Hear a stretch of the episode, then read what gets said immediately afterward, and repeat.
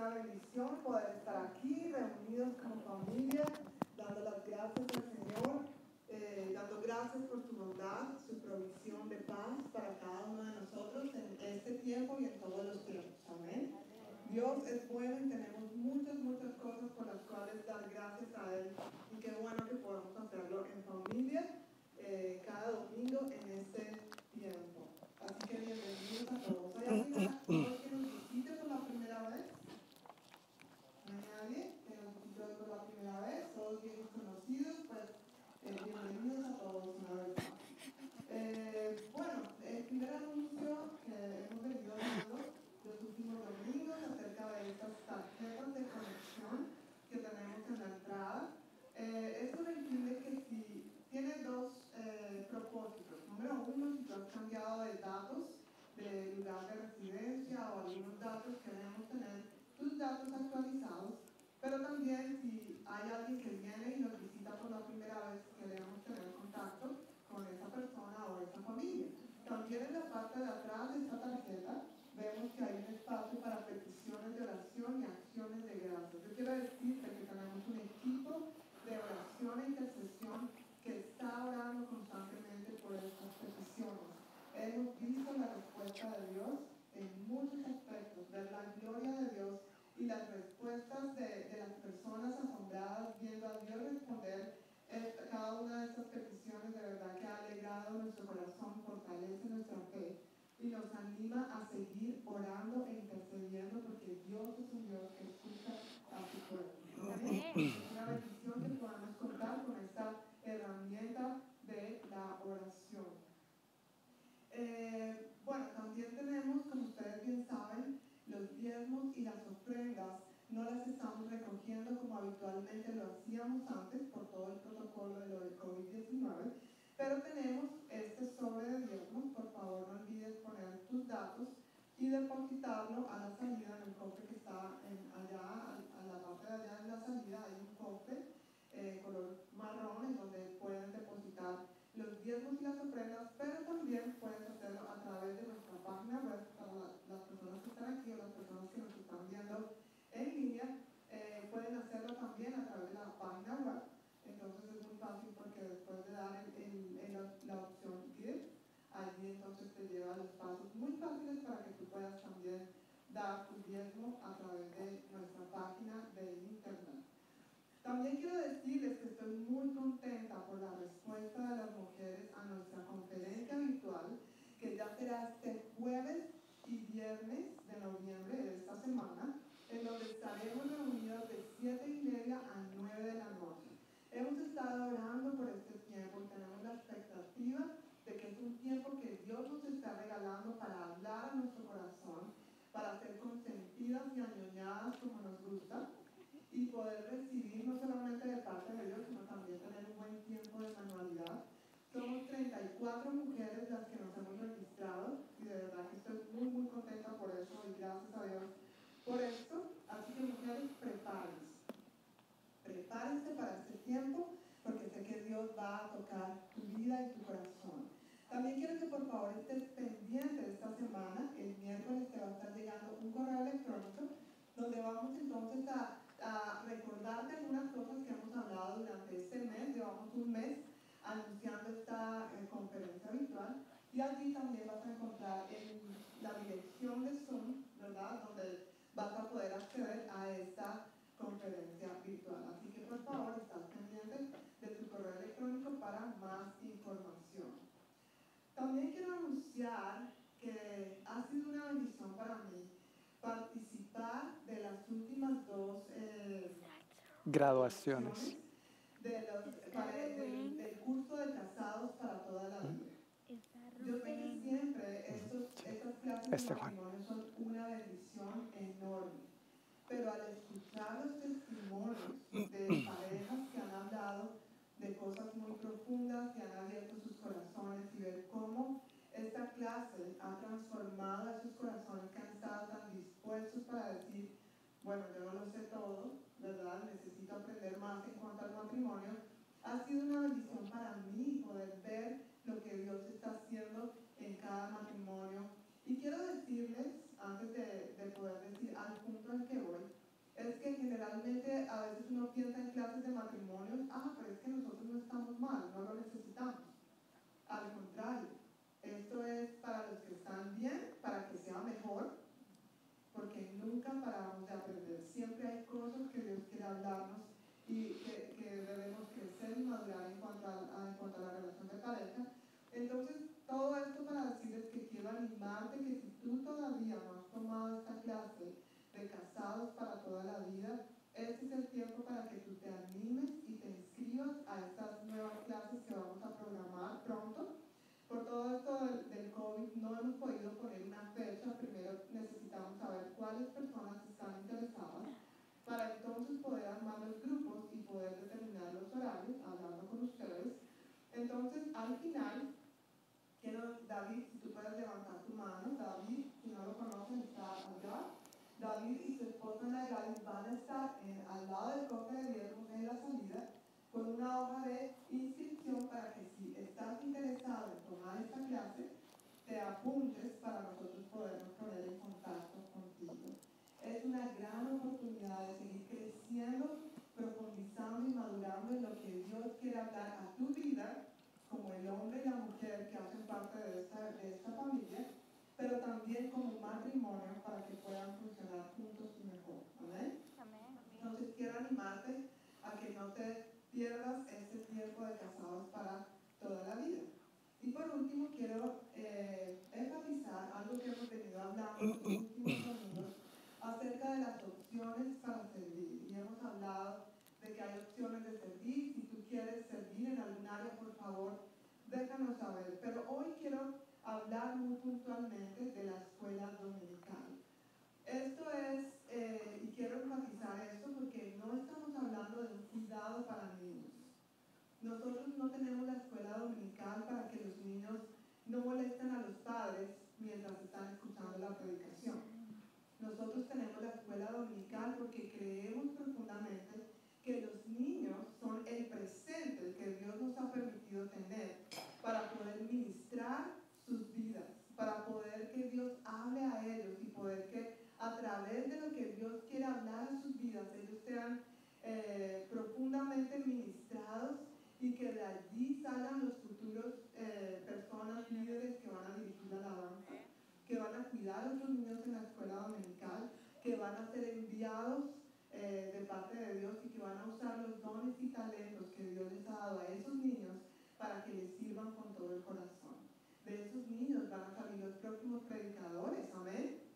Amén. No, no nos estamos convencidos, amén. Amén. Yo quiero ver a los próximos niños dirigiendo la alabanza, tocando los instrumentos, ministrando, predicando y hablando y siendo de influencia en sus lugares de trabajo. Pero para eso no tenemos que esperar al futuro, tenemos que hacer ese trabajo ahora. Quizás tú puedas estar diciendo, no, Diana, pero es que yo no tengo talento para enseñar a los niños. En la escuela dominical no solamente hay personas o hay eh, lugares para que las personas se enseñen, también tú puedes encargarte de las manualidades para los niños, de simplemente ayudarnos a controlar el orden o de ser muy creativo para tener tiempos para juegos con ellos.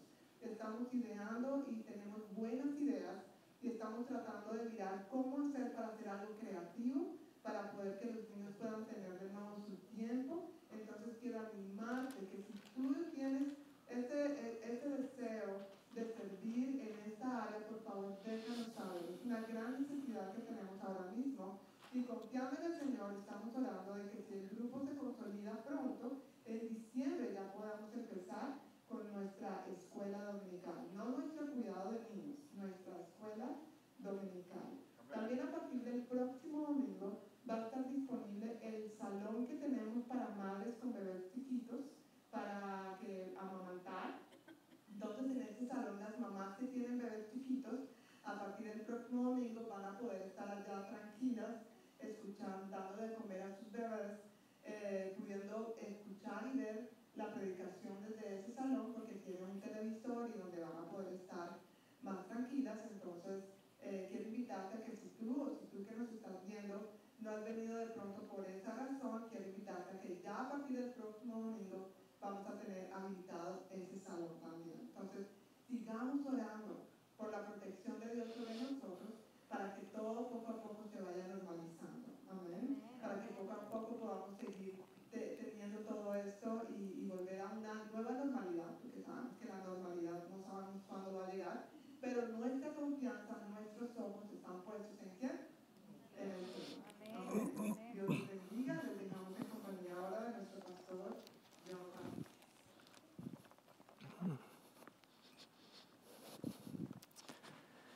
Muy buenas tardes familia, que el Señor les bendiga. Bienvenidos, estoy de acuerdo con Pastor Ricardo cuando el otro día dijo, me encanta como Diana da los anuncios, ya nos está quitando el lugar a nosotros. Pero uno termina animado después de escucharla compartir estos anuncios. Gracias a Dios por todo lo bueno que Dios nos está permitiendo hacer, aún en medio de estos tiempos difíciles y diferentes, ¿verdad? Pero la palabra dice que Él es el mismo ayer y hoy por los siglos y eh, la iglesia sigue funcionando. ¿No es cierto? No estamos limitados a este edificio. La iglesia somos tú y yo. Y más bien es una buena oportunidad para trascender lo limitados que a veces estamos a las cuatro paredes de este edificio. Poder ser iglesia donde Dios quiere que lo seamos y como Él quiere que lo seamos. Pues hace dos domingos yo empecé a hablar sobre eh, el tema autoridad y gobierno civil en vista de la importante fecha que se avecina eh, este martes, martes 3 de noviembre. ¿Sí saben qué se hace este martes 3 de noviembre aquí en los Estados Unidos, verdad? ¿Sí saben o no saben? Yo recuerdo que cuando hice esta pregunta hace dos domingos, Alfredo, si lo conocen, Alfredo Bambrila dijo, sí, mi cumpleaños. No está Alfredo ya que hoy venía preparado para felicitarlo, pero no vino. Bueno, Alfredo, tal vez si vas a ver este video más tarde, felicidades pero para que lo feliciten. Pero lo otro trascendental que ocurre este próximo martes, 3 de noviembre, aquí en los Estados Unidos, son las elecciones, ¿no es cierto? Es día, fecha límite de votaciones. Y tendremos elecciones presidenciales, pero también al Senado, a la Cámara de Representantes, elecciones eh, locales. Y en el caso de nuestro estado, el estado de Washington, también hay elecciones para gobernador. Entonces hay muchas cosas eh, en ese sentido marchando en estos días y en estas semanas, porque como bien sabes se puede votar por anticipado. Pero hace dos semanas vimos cómo desde un principio Dios ha tenido un plan en torno a este asunto de la autoridad y gobierno civil y ese plan es un plan sencillo en realidad, específico, práctico y aplicable a la vida cotidiana en todas las áreas del ser humano, donde el rol tuyo, el rol mío, el rol de cada persona, el rol de cada nación debe ser ponernos al servicio de Dios para permitirle a Dios gobernar, para permitirle a Dios que venga y establezca su reino aquí en la tierra como en el cielo y que se haga su voluntad aquí en la tierra como en el cielo. ¿Y cómo lo hace Él? Pues por medio de personas dispuestas, con un corazón dispuesto y disponible para Él y para todo lo bueno que Él quiere hacer en ti, en mí, pero también a través de cada uno de nosotros. En ese eh, plan que Dios ha trazado, que Dios tenía trazado, por lo menos hasta ese punto, como lo leímos en algunas escrituras del Antiguo Testamento, es lo que se conoce como teocracia. Teocracia, y tal vez hace dos semanas olvidé mencionar ese término, pero consiste en eso, permitirle a Dios gobernar. Esa es la teocracia y eso fue el plan de Dios para gobernar a la nación de Israel. Su plan no era una monarquía, pero recuerdan, ellos pidieron rey. No, pero ¿por qué quieren rey si un rey los va a tratar así, les va a pasar esto, les va a pasar lo otro? No me importa, queremos rey. Y pidieron un rey. El plan de Dios no fue una monarquía, no fue un reinado. Tampoco ha sido o fue el plan de Dios para su pueblo una democracia. Hoy en día, por supuesto, la mayoría de los países son democráticos, algunos todavía se rigen por monarquías, otros manejan la dictadura, ¿no es cierto? No vamos a entrar en esos detalles. Pero el plan de Dios para su pueblo, el Estado, la nación de Israel como Estado, como nación, fue la teocracia y por medio de ellos modelar a las naciones del mundo cómo era una nación gobernada por Dios mismo. Pero el pueblo de Israel rechazó ese privilegio. rechazó ese gran privilegio. Cuando no se le permite a Dios gobernar, compartía ese domingo, el problema es serio. Se rechaza a Dios al excluirlo del Estado y las consecuencias se hacen evidentes. Y eso es algo que la nación donde vivimos y muchas naciones, al excluir a Dios, las consecuencias se han hecho evidentes. Por eso, la importancia de lo que leímos hace dos domingos en Deuteronomio 17, 15. Asegúrate de designar como rey al que mejor te caiga, al que sea de tu conveniencia personal, al que tenga un mejor discurso. ¿A quién dice la Biblia? Asegúrate de designar como rey a quién? Al hombre que el Señor, tu Dios, elija. Amén, gracias. Y por eso es tan importante buscar la dirección de Dios en esta área también. Dios ya sabía que esto iba a pasar eventualmente y por eso de antemano Dios dijo, miren, hasta para elegir, búsquenme a mí. Dios ya tiene elegido a alguien. Dios ya tiene elegido nuestro próximo gobernador, Dios ya, tiene elegidos nuestros próximos representantes, senadores, funcionarios locales, gobernador. El papel tuyo y el mío es alinearnos con el corazón de Dios para elegir a quien Dios ya ha designado.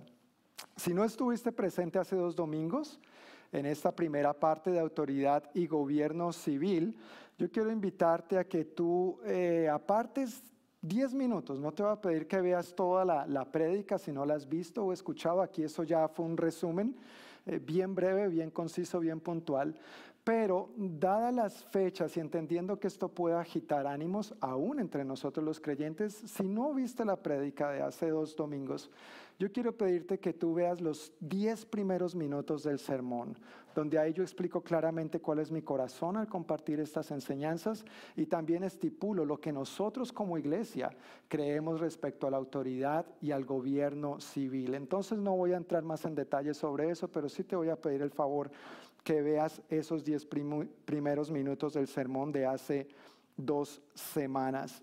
Y así estamos todos en la misma página y más ubicados al respecto. Y por supuesto, si hay alguna queja, reclamación o sugerencia al respecto, Pastor Ricardo. Con el Pastor Ricardo. ¿Ya no? ¿Ya no? Sí, sí, todavía, todavía, por favor. Pero bueno, dando continuidad a este tema y en esta segunda parte, eh, todavía tenemos una parte más para el próximo domingo, con el favor de Dios, si Cristo no ha venido por su iglesia. Pero dando hoy continuidad a este tema y a esta segunda parte, yo quiero invitarles a que abran sus Biblias o sus dispositivos electrónicos, dependiendo de cuán moderno usted sea, en Romanos capítulo 13, versículos 1 al 7. Romanos capítulo 13, versículos 1 al 7. Cuando ya esté ahí, le agradezco que diga amén. Para empezar a leer y que vayamos juntos en la lectura. Y voy a estar leyendo de la nueva traducción viviente. Pero antes, ¿qué les parece si oramos una vez más? Poniendo este fácil y cómodo tema en manos del Señor. Amén. Que Dios nos dé su gracia. Padre amado, muchísimas gracias por el sabio consejo que tú nos das en tu palabra en todas las áreas de la vida incluida esta.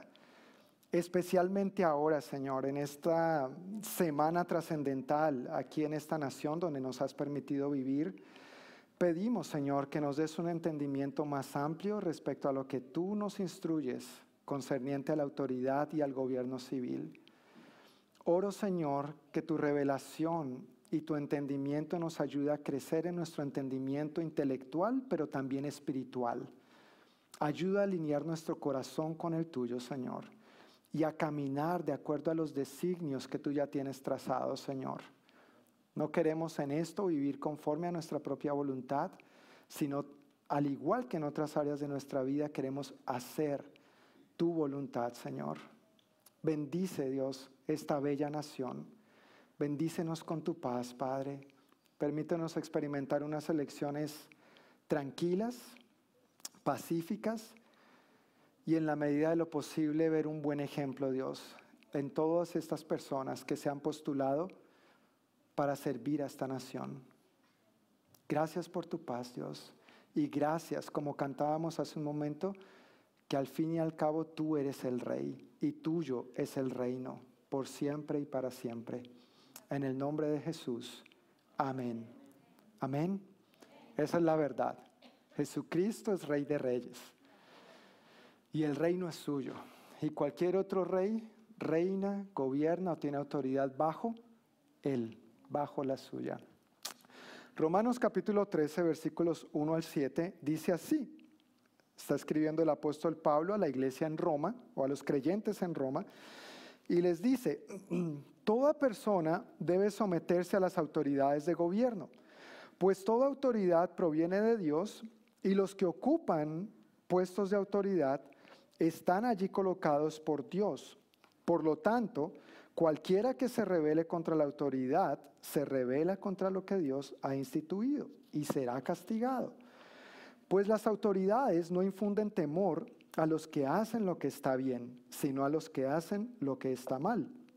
¿Quieres vivir sin temor a las autoridades? Haz lo correcto y ellas te honrarán.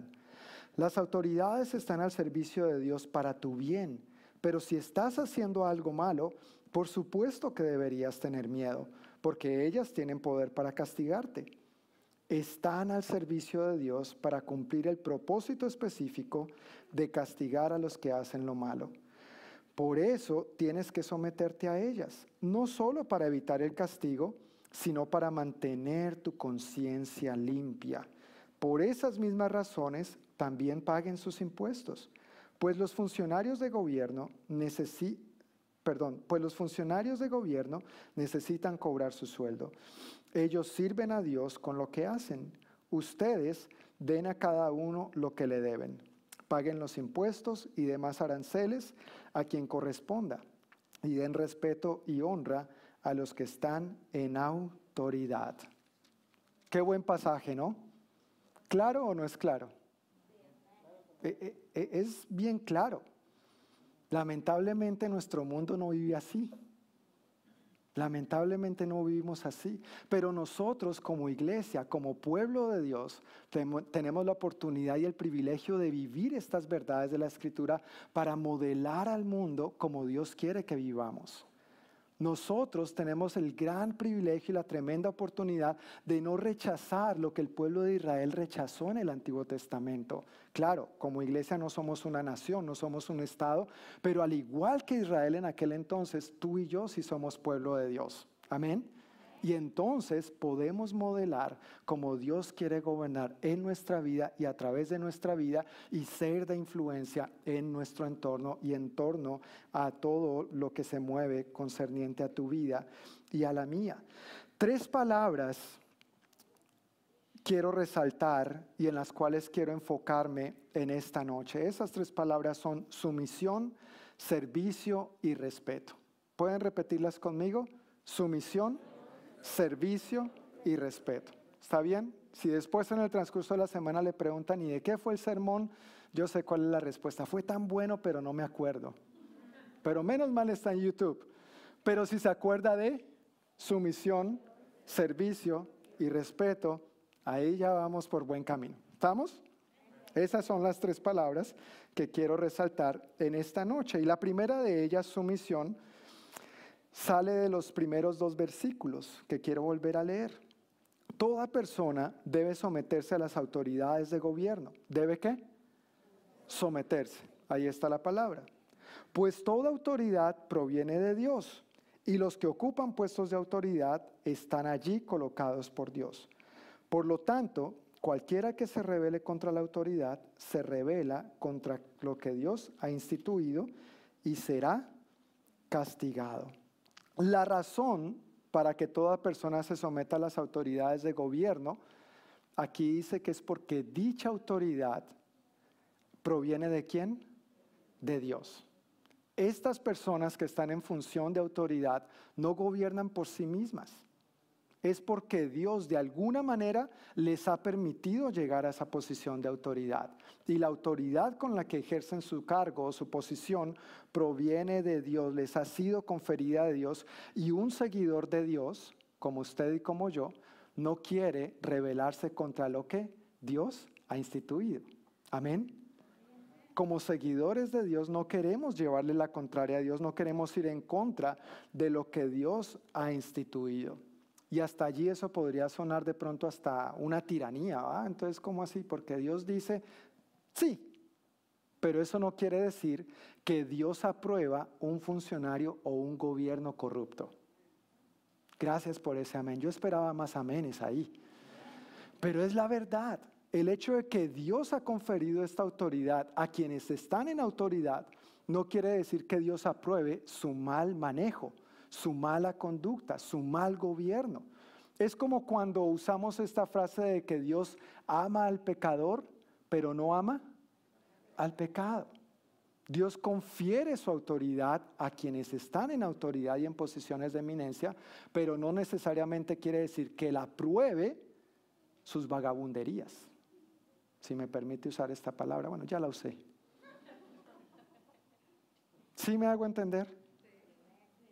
Toda autoridad proviene de Dios y toda persona con autoridad ejerce esa autoridad bajo el dominio y la autoridad de Dios. Dios es soberano.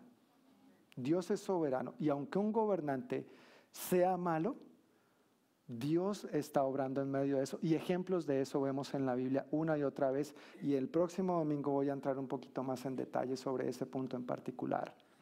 Pero el hecho de que la Biblia nos esté diciendo que nos sometamos a las autoridades no quiere decir para nada que Dios aprueba un gobierno o un funcionario corrupto o una legislación donde sus funcionarios piensan que las leyes son para todos los demás menos para ellos. ¿No es cierto? Porque algunos piensan que es así. No, la ley es para todos los demás, pero menos para mí. No, no funciona así, ni es la perspectiva de Dios, ni ha sido nunca el plan de Dios. Ni la Biblia ni Pablo afirman esto. Por eso es importante también aquí aclarar dos aspectos respecto a, esto de la sumisión. Quiero recalcar dos cositas. Aunque obedecer a nuestras autoridades terrenales es un claro, un claro principio bíblico, lo acabamos de leer, ¿verdad? Sométanse a toda autoridad. También es muy claro el no obedecer a nuestras autoridades si nos piden hacer algo que vaya en contra de la voluntad de Dios. Y allí es donde nosotros tenemos que tener muy en cuenta los candidatos. ¿Cuáles son sus valores? ¿Son, son valores que promueven el carácter de Dios o son antivalores a lo que Dios promueve en su palabra? Debo alinearme con lo que Dios ha establecido y con el plan y el propósito de Dios. ¿Por qué tenemos este permiso de Dios de no someternos a nuestras autoridades cuando nos incitan o nos invitan a pecar? Porque nuestra primera lealtad debe ser a quién? A Dios. Y eso no es negociable. Eso no se negocia. Amén. Solamente bajo esas circunstancias o bajo esas condiciones nosotros tenemos el permiso de Dios y el derecho de decir, no lo voy a hacer y no estoy de acuerdo. Y vemos varios ejemplos de esto en la Biblia. ¿Recuerdan a la reina Esther? Su pueblo iba a ser ejecutado y había una ley donde no le permitía entrar a la misma esposa del rey a su presencia a menos de que él la mandara llamar. Si ella se atrevía a entrar a su presencia y el rey decía, pues acababan con ella, la mataban. Y Esther dice, mire, aunque esto es contra la ley, yo voy a entrar a la presencia del rey para apelar por mi pueblo. Ella no iba a permitir que el pueblo judío fuera exterminado. Así que ella se opuso a esa ley. Vemos también a Sadrach, Mesach y Abednego. Levantan a Nabucodonosor una estatua eh, muy altísima y les dice a todos que deben postrarse ante esa estatua. Entonces están estos tres hombres judíos valientes y determinan, no, nosotros no nos vamos a postrar a eso. ¿Por qué? Porque los creyentes solamente nos postramos delante de Dios y adoramos solamente a Dios. Y la cuestión no era solamente postrarse, sino rendirle culto a esa imagen. Ah, no se van a postrar, los voy a echar al horno de fuego. échenos, échenos, ¿qué problema? Nuestro Dios puede salvarnos, puede sacarnos de esta, pero aún si no lo hiciera, sepa que no nos vamos a postrar delante de su majestad, delante de su, estatua. Los echaron, ¿recuerdan? Pero ¿qué hizo Dios? Los libró. Ahí mismo, el libro de Daniel, más adelante, se emite otro decreto donde se prohíbe rotundamente orar o consultar a otra cosa, Dios, persona, lo que fuera, que no fuera el rey. Y entonces Daniel regresa a su casa y dice la Biblia que como era su costumbre, en la planta alta, con las ventanas abiertas, se postró y oró al Señor. Claro, los demás lo vieron y ¿qué hicieron? Lo acusaron. Mira, rey, Daniel te está desobedeciendo. ¿Y cuál era el castigo? Échenlo al foso de los leones. ¿Lo echaron al foso de los leones? Lo echaron, pero Dios lo guardó. Vemos también en el caso de los ya pasando al Nuevo Testamento vemos a los eh, sabios del Oriente, o más conocidos popularmente como los reyes magos, cuando van en busca del Mesías, ¿no es cierto?, siguiendo la estrella y se encuentran con Herodes, o más bien Herodes los, los manda a buscar, cuéntenme, ¿qué andan haciendo? No, vinimos a buscar dónde ha nacido el rey de los Mesías, rey de los Mesías, yo soy el único rey, aquí no hay espacio para otro. Vayan, búsquenlo, encuéntrenlo y cuando lo encuentren, por favor, vuelvan y me avisan porque yo también quiero ir a adorarlo. La puñalada trapera era lo que iba haciendo, la puñalada por la espalda. Pero ¿qué hicieron estos sabios del oriente? Advertidos en sueños por Dios, Dios les dijo, no vuelvan a Herodes. Era la autoridad, pero les dijo, no vuelvan a Herodes, vayan por otro camino. Desobedecieron lo que Herodes les había dicho. En el libro de los Hechos de los Apóstoles, ya que hay varios que están estudiando hechos, entonces tal vez podrían retroalimentarme un poco más. Pero dos veces, muy puntual, se le prohíben a los discípulos predicar en el nombre de Jesucristo. Y las dos veces ellos con mucha valentía les dicen a estos líderes, ¿y es justo que los obedezcamos a ustedes antes que a Dios? ¿Ustedes piensan que Dios está esperando que los obedezcamos primero a ustedes antes que a Él? Y la respuesta es obvia. ¿Cuál es la respuesta? No, por supuesto que no. Dios está esperando que primero lo obedezcamos a Él.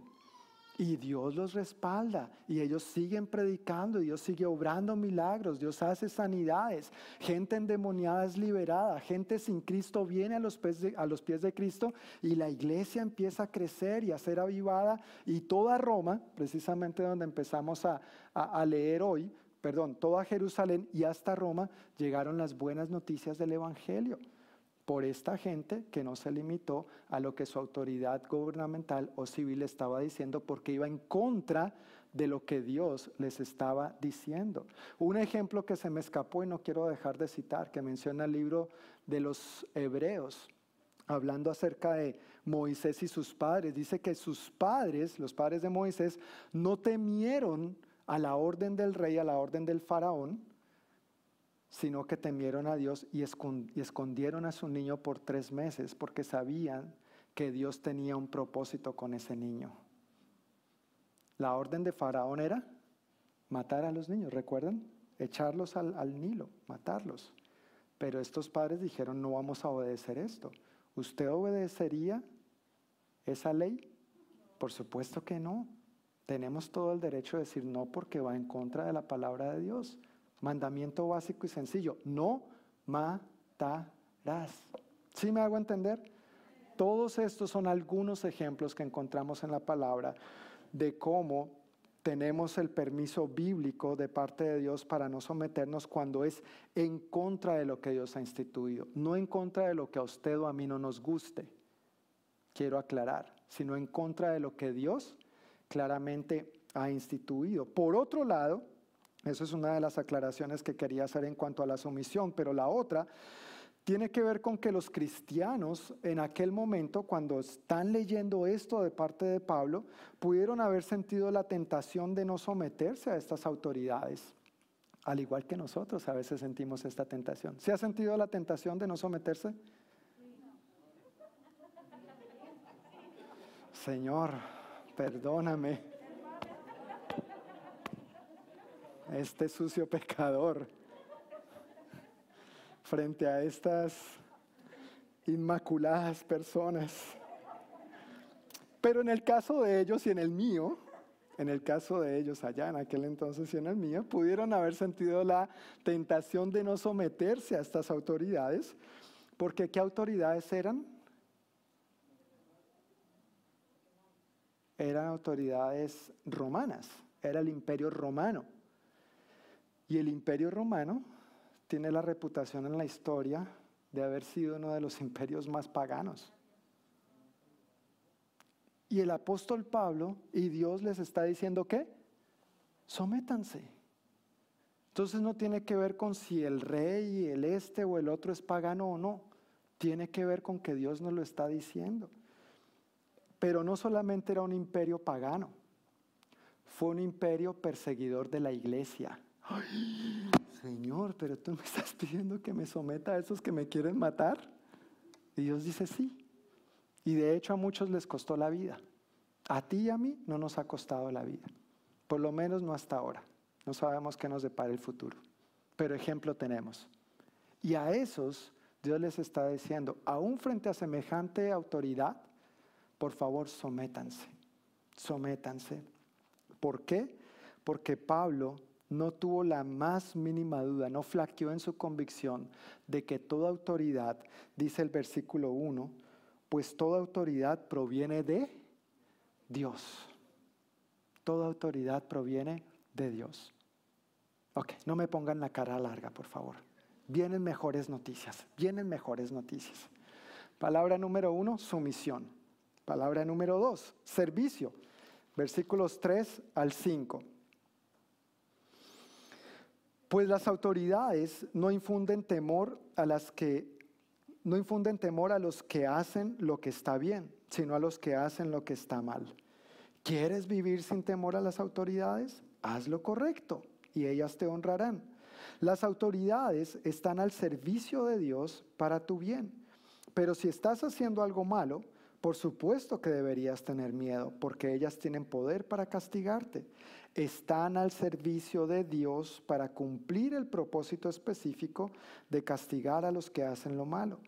Por eso tienes que someterte a ellas, no solo para evitar el castigo, sino para mantener tu conciencia limpia. Entonces, palabra número uno, ¿cuál? Número dos, servicio. El plan de Dios, perdón, en el plan de Dios, y quiero que me escuches eso bien porque lo voy a leer, textualmente del pasaje que acabamos de leer, en el plan de Dios, las autoridades están al servicio de Dios para tu bien. En el plan de Dios, las autoridades están al servicio de Dios para tu bien. Y eso es un acto de fe que nos toca creer. Porque la verdad es que muchas veces nuestras autoridades parece que estuvieran más bien para otra cosa, ¿no es cierto? Y, y, por favor entienda mi corazón, no quiero criticar, no quiero juzgar, no me puedo imaginar la presión que estas personas viven constantemente, pero mira, qué bonito sería si ellos entendieran que están allí al servicio de quién y para qué, para el bien de los demás para el bien común. Así es como idealmente deberían verse a sí mismos quienes están en una posición de autoridad o quienes aspiran a una de estas posiciones. Deben verse como lo que son, que son servidores públicos. Eso es lo que son, personas que sirven a Dios para el bien de los demás. Y es bueno que en la iglesia nosotros compartamos esto. Si tú en algún momento tienes la oportunidad de aspirar a un cargo así, yo diría para adelante, pero tienes que hacerlo con temor de Dios. Tienes que saber que Dios no te va a permitir llegar ahí para servirte a ti mismo. Tú llegas ahí para servir a los demás. Ahí es uno de esos lugares donde más uno tiene que seguir el ejemplo de Jesús, de que Él no vino a ser servido, sino a servir y a dar su vida en rescate por muchos. Tal vez nuestros niños, nuestros jovencitos, nuestros hijos un día aspiren a alguna de estas posiciones de funciones gubernamentales, de funcionarios públicos. Y tú y yo, papá, mamá, tíos, primos, hermanos mayores, tenemos que animar a nuestros jovencitos, pues si eso es lo que Dios tiene para ti, dale para allá, pero hazlo con el entendimiento de que tú, si llegas a esa posición, eres un servidor de Dios en esa posición. Estás allí para el servicio de Dios, para el bien de los demás. Pero lamentablemente nuestro mundo, nuestra chuleta, nuestra carne que nos sale a flote, nuestra naturaleza pecaminosa, nos dice que si llegas ahí, tú tienes que servirte a ti mismo y sacar el mayor beneficio y el mayor provecho posible. Si llegas ahí y sales como entraste, eres un tonto. Tienes que salir con más dinerito o algún tipo de ventaja o beneficio, porque ¿cómo así? Algo, algo te tiene que compensar. Bueno, por eso tiene un salario también, pero muchos no están conformes con sus salarios. Y entra todo este asunto de la corrupción y empiezan a verse envueltos en cosas que en ningún momento ha sido el plan de Dios. Pero bíblica e idealmente, las autoridades gubernamentales existen para el beneficio de la sociedad. Nunca ha sido el plan de Dios que la autoridad exista para molestarte a ti la vida ni la mía. El plan de Dios es para que haya orden, para mantener el orden cuando sea necesario, para proteger al pueblo en general. Y por ello también es bíblico que una de esas maneras en que las autoridades sirven a Dios es castigando al que haga lo malo. Lo dice la Biblia. Y debe haber consecuencias. ¿Sí o no? Debe haber consecuencias. Y claro, a veces hay unas consecuencias severas de acuerdo a la situación, pero al mismo tiempo, aún a pesar de eso, podemos ver la gracia y la misericordia de Dios, de que aún en medio de esas consecuencias, para muchos es más bien como un jalón de orejas, un sacudón, para que procedan al arrepentimiento. ¿Sí o no? Lamentablemente a veces muchas personas es cuando ya han metido no solamente la pata, sino hasta el cuello cuando están bien metidos en problemas que ahí sí claman a Dios. ¿Sí o no? Si no hubiera habido una autoridad que ejerciera ese papel, tal vez no hubieran sido rearguidos o convencidos en, en, su necesidad mayor, que es la necesidad de quién? De Dios, no solamente de ser un buen ciudadano. ¿No hemos escuchado usted y yo testimonios de hombres y mujeres que han conocido a Cristo en dónde? En la cárcel. Quizá algunos han ido a predicar a la cárcel en algún momento. Yo he ido a predicar a las cárceles. En una de esas casi me agarra un pleito y yo no sabía para dónde correr. Qué susto. Qué susto. Pero gente llega a los pies de Cristo aún en medio de estas situaciones, aún en medio de esos castigos. Y es la soberanía de Dios en medio de todo tratando de guiar al ser humano a conocerle a Él como su Señor y Salvador, a que entreguen sus vidas a Él como el buen Padre que Él es. Entonces no podemos tampoco juzgar a veces a nuestras autoridades por si se les está pasando la mano o no, sin aprobar cuando hay abuso de autoridad. No quiero decir eso, pero sí que quede claro que una función que Dios ha delegado en las autoridades es castigar a quienes hacen lo malo. Esa es una función. Y por eso, a veces el que hace lo malo vive temiendo a qué hora lo van a descubrir. Pero el que nada debe, ah, también conocen este dicho. Yo pensé que era uno de esos dichos raros de los colombianos, esos locos raros solamente, pero parece que es un dicho bien, bien común. El que nada debe, nada teme. Entonces tranquilo. Ande con confianza. Si usted no debe nada, no tiene nada que temer. Dios está con usted y las autoridades yo las ha puesto para su bien. No se crea el cuento, por favor, de que usted es menos por su color de piel, por su educación, por sus ingresos, por el sector donde vive, por el apellido, por raza, por etnia, por lo que sea. Bíblicamente no es verdad. Yo creo que eso es una mentira que el enemigo ha querido sembrar entre nosotros mismos para generar más contienda, más pleito y más división. Nosotros todos somos creación por igual a imagen y semejanza de Dios. Amén. Ahora, vuelvo y reitero, eso es el ideal bíblico, pero vivimos en un mundo caído y por supuesto que la gente tiene prejuicios. Tú y yo muchas veces nos acercamos a otros con prejuicios. Por supuesto que las autoridades a veces también, y más si no están caminando de la mano de Dios. Pero si usted y yo no debemos nada, nada tenemos que temer. Nada tenemos que temer. Ahora bien, dice este pasaje que acabamos de leer, versículos 3 al 5, que la motivación más pura o más correcta para que un hijo de Dios se someta a las autoridades debe ser, el versículo 5 menciona, la segunda parte del versículo 5 dice, no solo para evitar el castigo, sino para mantener su conciencia limpia. Dios no me está diciendo, sométete a las autoridades para que no te castiguen y punto. Dios nos dice, sométete a las autoridades para que estés tranquilo, para que tengas tu conciencia limpia. Y eso debe ser nuestra mayor motivación. Es como cuando uno, eh, cuando todos nosotros hemos sido niños, por supuesto, y en algún momento nuestros padres nos castigaron. ¿Sí o no? ¿No? ¿Nunca?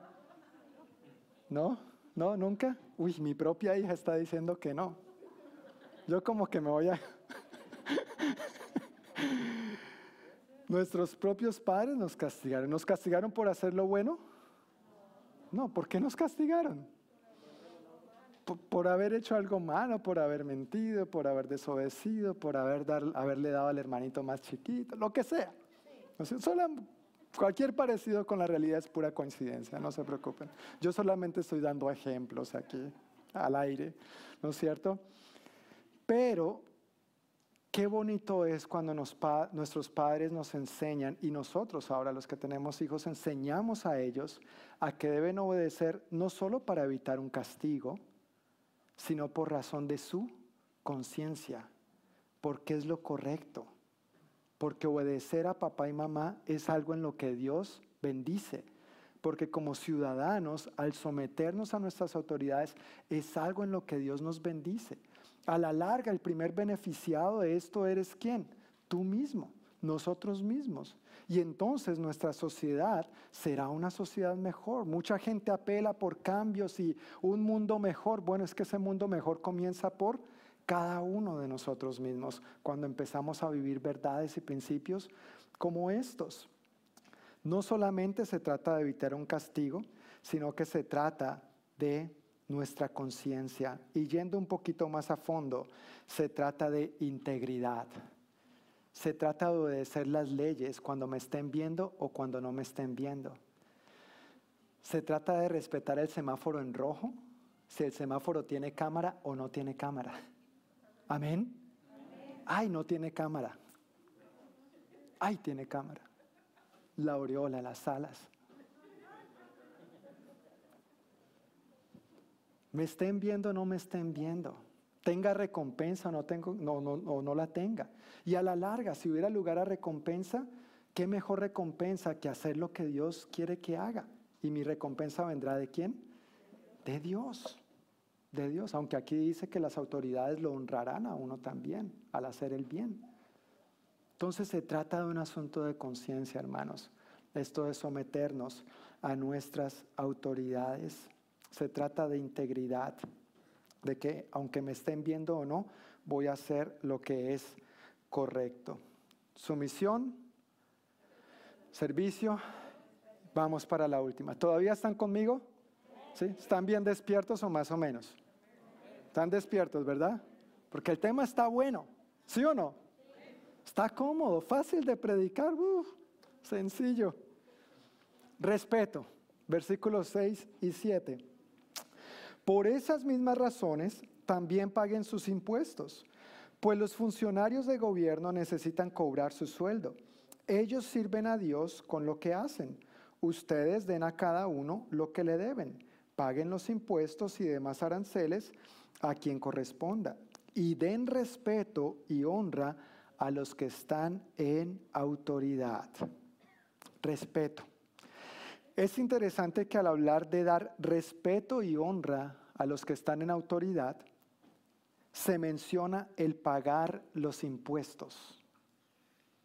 Es interesante, ¿no? ¿Qué, tiene que ver pagar los impuestos con dar respeto y honra? Digo que es interesante porque hay una conexión entre estos dos aspectos. Precisamente, fijémonos que el mal manejo de los impuestos o de los fondos recaudados es la principal causa por la que un gobernante o una autoridad pierde qué? El respeto, pierde la credibilidad, pierde la honra. Y no pasa solamente con las autoridades. Yo no sé si cuando estaba en la escuela sus amigos hacían la recaudación de fondos para lo que fuera, cosas buenas o cosas malas. Muchos recaudaban para el trago, ¿no es cierto? Para el chupete. Vamos, pongan, pongan para ¿no es cierto? Ejemplos solamente, ejemplos. Vuelvo y digo. Pero si por ahí habían fondos que se desviaban, ¿qué pasaba con esa persona, con ese compañero? Perdía la credibilidad, perdía la honra, perdía el respeto. Lo mismo pasa en una familia. Si el papá trabaja y desvía por ahí los fondos, quién sabe a dónde, pues usted cree que la esposa y los hijos le van a creer. Claro que no. Gracias por ese no. Pero para que sepan los demás, no. ¿Los hijos le van a respetar? Claro que no. Así que esto pasa en todos los niveles y en todos los ámbitos. Pasa en todos los niveles y en todos los ámbitos, porque hay esta figura de autoridad y con nuestras autoridades y gobernantes civiles, pues no es la excepción.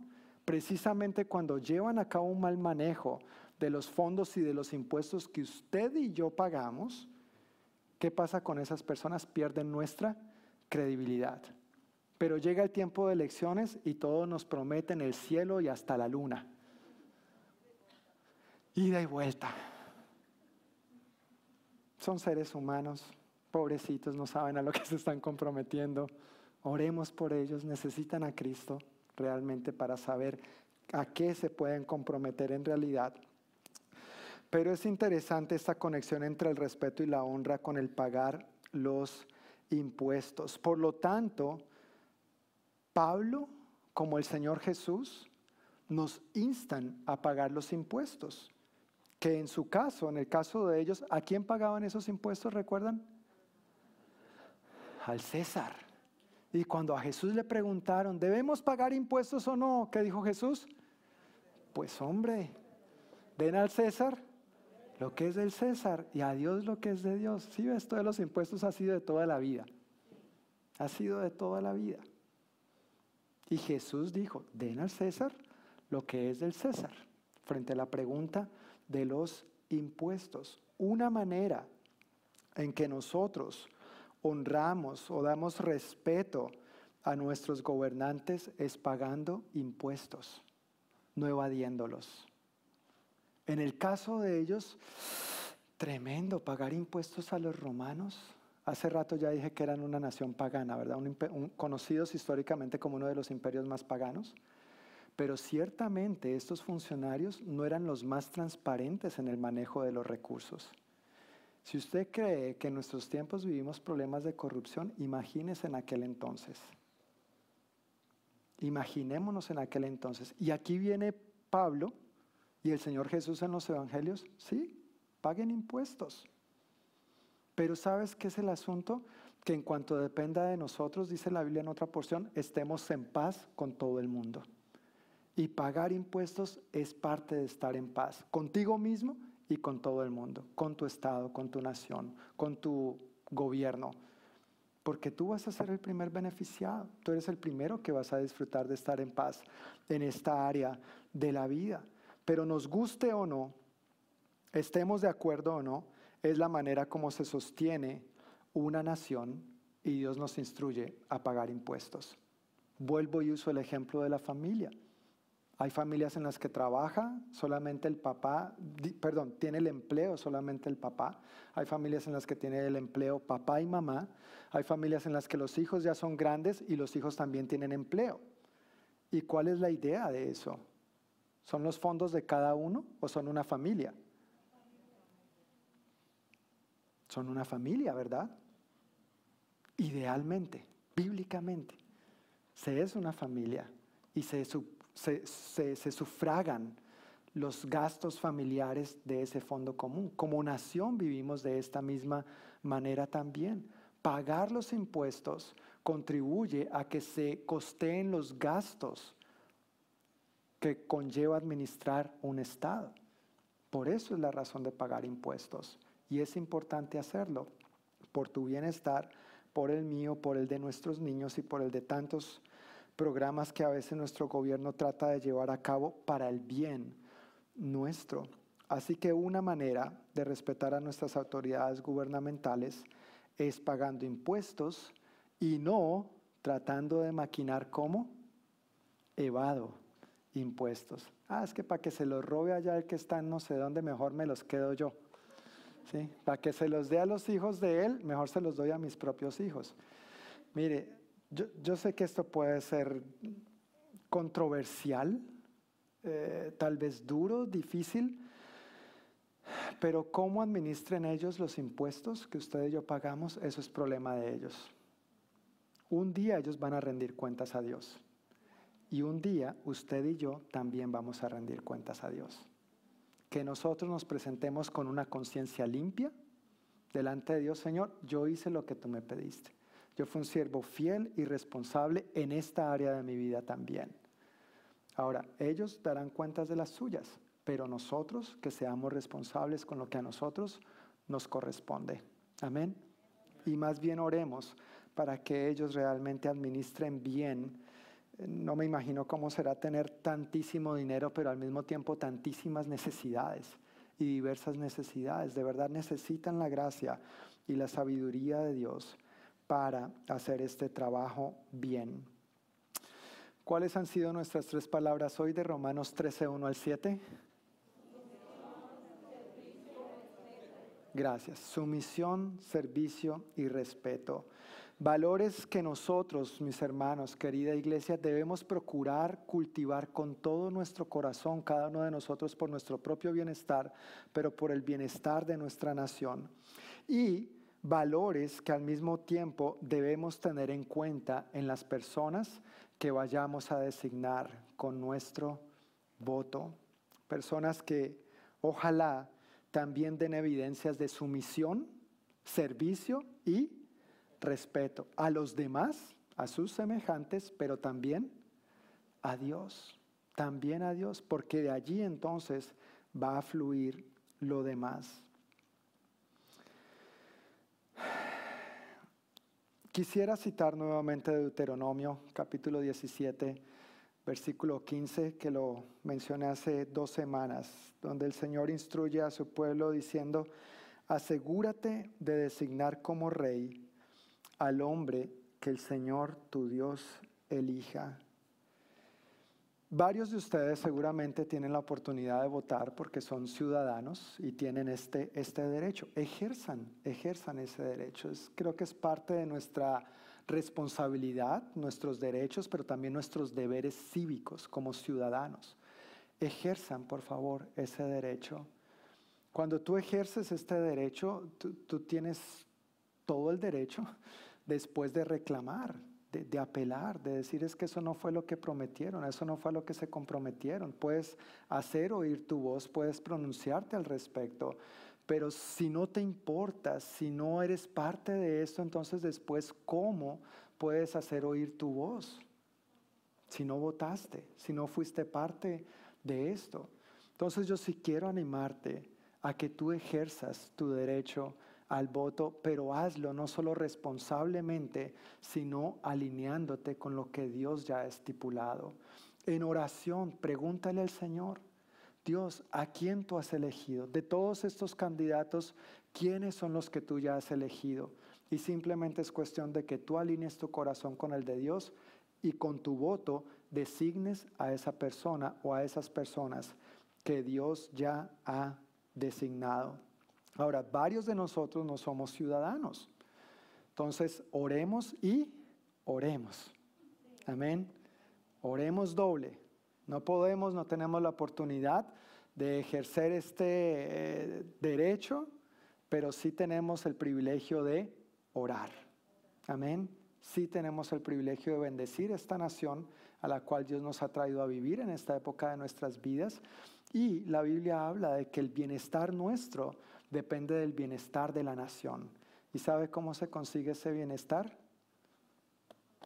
De rodillas, mi hermano, de rodillas. Y voy a hablar de eso un poco más el próximo domingo, así que no se lo pierda. Pero ya para concluir, querida familia y amigos, que, que en este sentido y en todos los sentidos de la vida, por favor tengamos una conciencia limpia. Tengamos una conciencia limpia en esto y en todos los sentidos de la vida. Mire, no hay una almohada más cómoda para dormir que una conciencia tranquila. Esa es la almohada más suave y mejor en la que mejor puede descansar. Y aún esa conciencia tranquila solamente podemos tenerla por la gracia de Dios. Ni siquiera eso podemos conseguirlo por nuestros propios medios, sino por la gracia de Dios. ¿Cómo puedo yo pensar en, someter, en someterme a una autoridad humana, a uno que es tan pecador como yo, si primeramente no me someto a Dios? Si primeramente no le creo que este plan es su plan y que es bueno, que es para mi bien. Por eso todo comienza no solamente con un asunto de conciencia, sino con un asunto del corazón, de rendir tu corazón y el mío a nuestro Dios, a nuestro Señor, al invitarlo a ser verdaderamente nuestro Dios, invitarlo y decirle, Señor, tú eres mi Dios, tú eres mi Rey, te pido perdón por todos mis pecados, ven y sé mi Señor, mi Salvador, y al nosotros someternos a Él, entonces va a ser más práctico, de alguna manera más factible poder respetar las autoridades que Dios ha puesto sobre nosotros en esta tierra. Llámese mamá, llámese papá, llámese jefe, llámese pastor, llámese gobernador, llámese alcalde, llámese presidente, llámese policía, llámese quien se llame.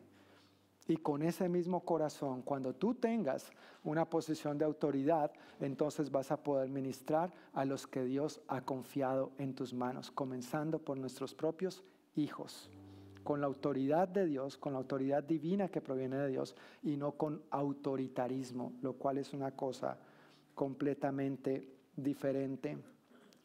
Hoy, como habitualmente lo hacemos cada primer domingo, Tomamos juntos la Santa Cena. No sé si tomaron una copita al entrar.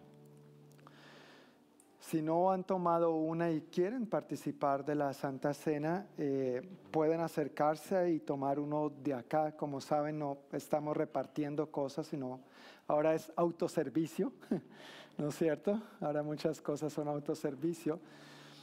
Pero al tomar hoy juntos la Santa Cena, que sea una oportunidad primeramente para reconocer que Dios es nuestra máxima autoridad, para someter nuestro corazón a Él. Amén.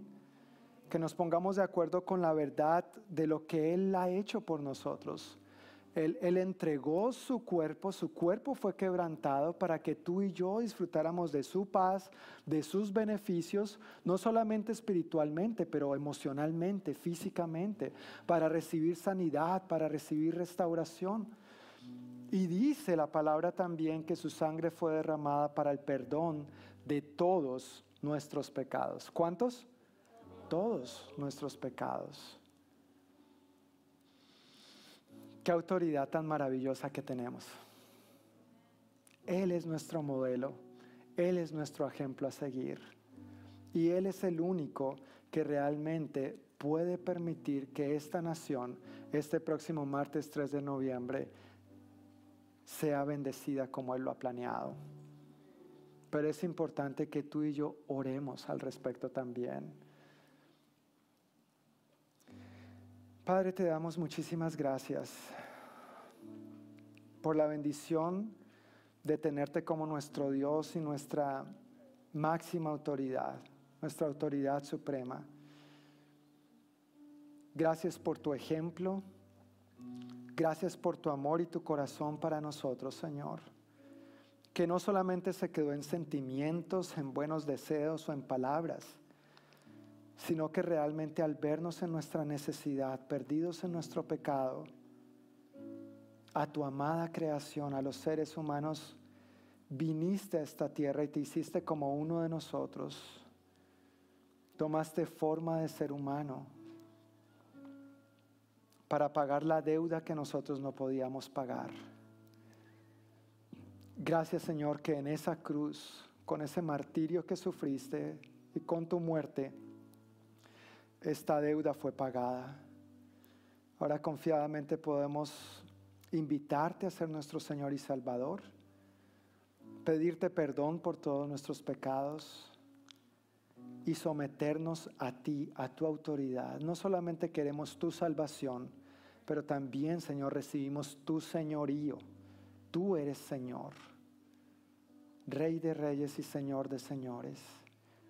Y gracias que esa obra por nosotros fue sellada con tu sepultura y con tu resurrección, porque resucitaste, tu victoria es nuestra victoria, porque resucitaste y ahora vives, nosotros podemos tener una vida nueva en ti, Señor. Y aún áreas difíciles y delicadas como estas, sobre la autoridad y gobierno civil, podemos tener un mejor entendimiento al permitirte a ti, Señor, gobernar en nuestra vida. Padre, perdónanos toda mala actitud que hayamos tenido en contra de nuestras autoridades. En lugar de criticarlos, decidimos bendecirlos, Señor. Sabemos que no son perfectos, como tampoco lo somos nosotros.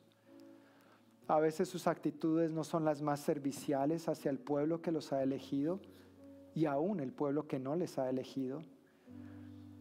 Pero ¿quién somos nosotros para juzgarles, Señor? Por el contrario, decidimos bendecirlos.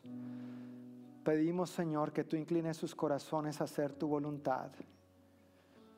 Que tú los rodees de sabios consejeros para gobernar conforme a tus principios y conforme a tu corazón.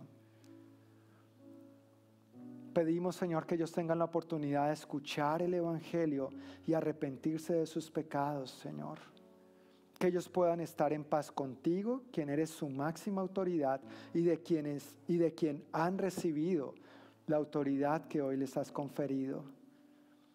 Guárdalos de todo mal y peligro, Señor. Bendecimos a sus familias, esposas o esposos, hijos, sus padres. Señor, que cualquier vacío que ellos tengan, que no traten de llenarlo con una posición, con crear una reputación, con dinero, sino que lo llenen en ti, que lo llenen contigo, Señor. Oramos, Dios, por nuestra nación, para que estas elecciones que se avecinan sean bendecidas por ti. Por favor, danos las autoridades que tú has designado. Y oramos por aquellos que tienen el privilegio y el derecho de votar que tú inclines sus corazones a votar conforme a tu corazón y no conforme a conveniencias o preferencias meramente personales. Pido, Señor, que tú alinees sus corazones con los principios de tu palabra y ejerzan este derecho de acuerdo a tu buena, agradable y perfecta voluntad de lo que tú ya tienes designado para nuestra nación, Señor. Guárdanos, Padre, de rebelarnos contra lo que tú has instituido y ayúdanos más bien a alinearnos con tu corazón y con lo que tú ya tienes planeado. Oramos por paz entre los diferentes candidatos, oramos por paz, Señor, entre los ciudadanos y que ninguno, Señor, de los que procuran rebelarse, que ninguno, Señor, de los que está tramando planes malvados, logre llevar a cabo esos planes, Señor. Guarda las vidas de los ciudadanos, guarda nuestras vidas, Señor. Y guarda las vidas de nuestras autoridades, guarda las vidas de los candidatos, Señor. Recibimos con gratitud, Dios, esta galletita y este jugo de uva, recordando lo que tú hiciste por nosotros, celebrando tu victoria y proclamando esta verdad hasta que tú vuelvas por nosotros. En el nombre de Jesús. Amén. Amén. Pues pueden tomar su galletita y tomar el jugo de uva después.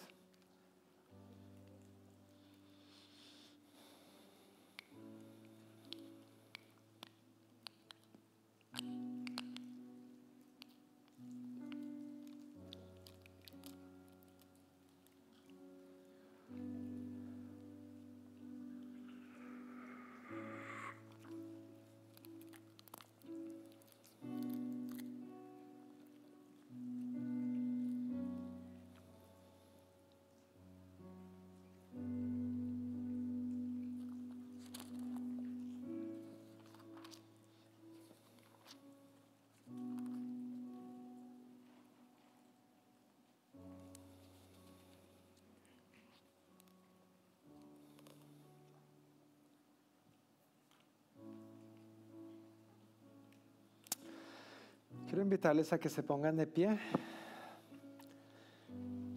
para ya quedar despedidos. Señor, venimos ante ti una vez más con un corazón agradecido. Y yo pido, Dios, que sobre nosotros y sobre todo este pueblo tuyo, que tú nos bendigas y nos protejas, que tú sonrías sobre nosotros y seas compasivo con nosotros, que nos muestres tu favor y nos des tu paz. En el nombre de Jesús. Amén. Amén. Un gran abrazo, mis queridos hermanos y familia. Con el favor de Dios, nos vemos el próximo domingo a la misma hora por el mismo canal. Un abrazo.